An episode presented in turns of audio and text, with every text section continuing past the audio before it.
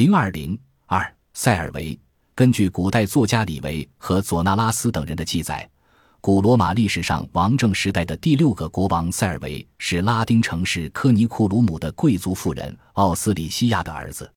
在拉丁城市和罗马的战争中，奥斯里西亚被俘为奴，并留在宫中为罗马国王劳塔克文服务。人工后生下了塞尔维。一天，塞尔维正在酣睡时，许多人看到他的额头突然燃烧起来。这一情景引起了国王和王后对他的喜爱，并把他当作自己的儿子那样培养教育。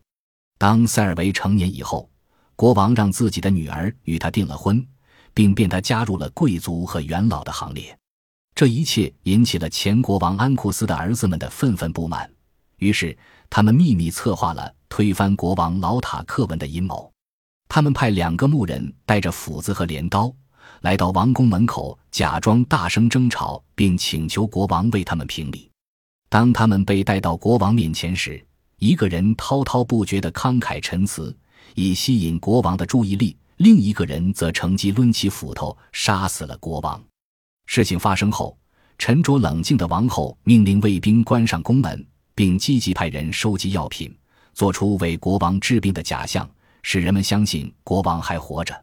与此同时，他叫来塞尔维商量，决定先由塞尔维接过王权，等塔克文的儿子成年后再把权力还给他们。接着，王后告诉百官大臣们说，国王的伤势并不很重，但为了能尽早的恢复健康，需要好好休息，所以将国事暂时委托给塞尔维管理。就这样，塞尔维穿上了国王的服装，由侍从官伴随，在某些场合坐在国王的座位上处理国事。并设法使人相信，他的决定绝大多数是根据国王的命令做出的。就这样，以国王的代理人身份统治了数日之后，塞尔维的实力逐渐加强，地位也巩固了起来。在这种情况下，他才把国王的死讯告诉众人。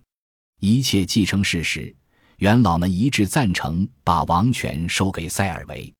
于是。这个拉丁贵妇人的儿子便登上了罗马国王的宝座。塞尔维是一个很有魄力的国王，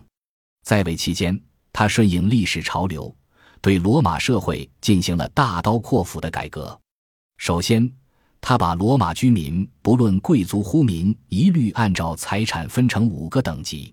第一等级最低财产额为十万阿斯，第二等级为七十五万阿斯，第三、四。五等级依次为五万、二十五万、十一万阿斯，低于第五等级的称为无产者、不列人等级。每个等级按照规定提供不同数量的军事百人队，以百人队会议取代以前的人民大会库里亚会议。其次，他把罗马原来的三个氏族部落划分为四个地域部落，从而破坏了以个人血缘关系为基础的旧的社会制度。基本完成了罗马由氏族制度到国家的过渡。除此之外，塞尔维还收给许多被工商业吸引到罗马来的人以公民权，建造了坚固的城墙，创建了对戴安娜的礼拜，把罗马的影响扩大到了拉丁姆，并同加布人达成和平等等。可见他的政绩是显赫非凡的。对于李维和佐纳拉斯等人的说法，有的人十分赞同。现代历史学家科瓦略斯和斯卡拉德也认为塞尔维是拉丁人，但许多历史学家对此则一直持有不同的意见。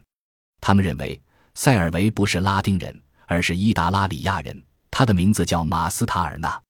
他从伊达拉里亚被驱逐，后来移居到罗马，在那里他夺取了王位，并改名叫塞尔维。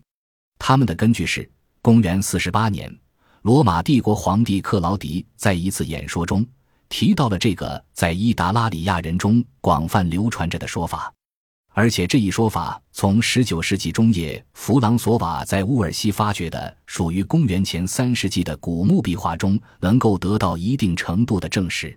壁画反映的是公元前六世纪马斯塔尔纳在两名同僚的帮助下，同几个伊达拉里亚城市和罗马结成的同盟进行战斗的场面。现代历史学家布劳克和胡斯根据希腊拉丁文献的解释，也坚持认为，塞尔维就是伊达拉里亚人马斯塔尔纳。以上是承认罗巴王政时代却有塞尔维奇人的学者们之间展开的激烈争论。对于古罗马的普通民众来说，罗马人往往认为塞尔维是拉丁人，他们十分崇拜塞尔维，平民甚至每月都举行典礼来纪念他。而伊达拉里亚人则认为塞尔维是自己的同胞，真可谓人人爱英雄，个个惜人才。